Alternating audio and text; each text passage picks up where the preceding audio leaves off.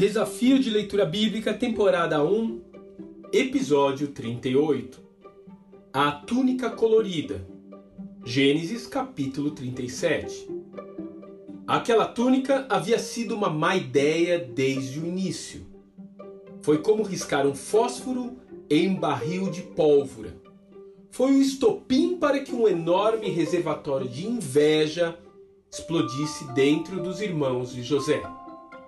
Afinal, aquela era evidência cabal de que o pai tinha planos diferenciados para o seu filho predileto.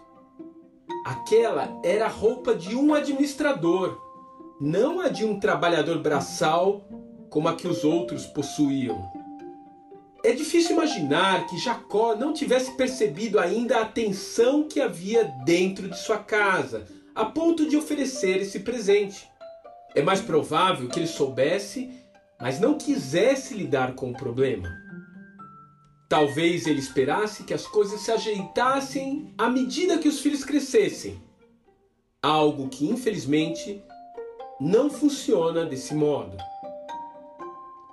E não era de hoje a omissão desse patriarca. Ele não interveio quando sua filha Diná resolveu frequentar a casa dos cananitas. Também não tomou nenhuma atitude quando a sua filha foi violentada e muito menos quando os irmãos dela cometeram uma carnificina. A sua autoridade parece tão frágil que até Rubens, seu filho mais velho, o desonra dentro de sua própria casa. Jacó parece ter perdido o controle de sua família. Talvez ele tenha estado tão envolvido em cuidar do gado do sogro que perdeu o tempo de pastorear os seus próprios filhos. O mundo está saturado de Jacós, pessoas que deixam heranças, mas não deixam saudades. Pessoas que fazem uma poupança para os filhos poderem entrar em uma faculdade mas irão acabar gastando tudo que têm apenas para restaurar um relacionamento familiar.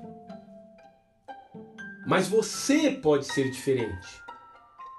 Busque em Deus a resolução dos seus relacionamentos.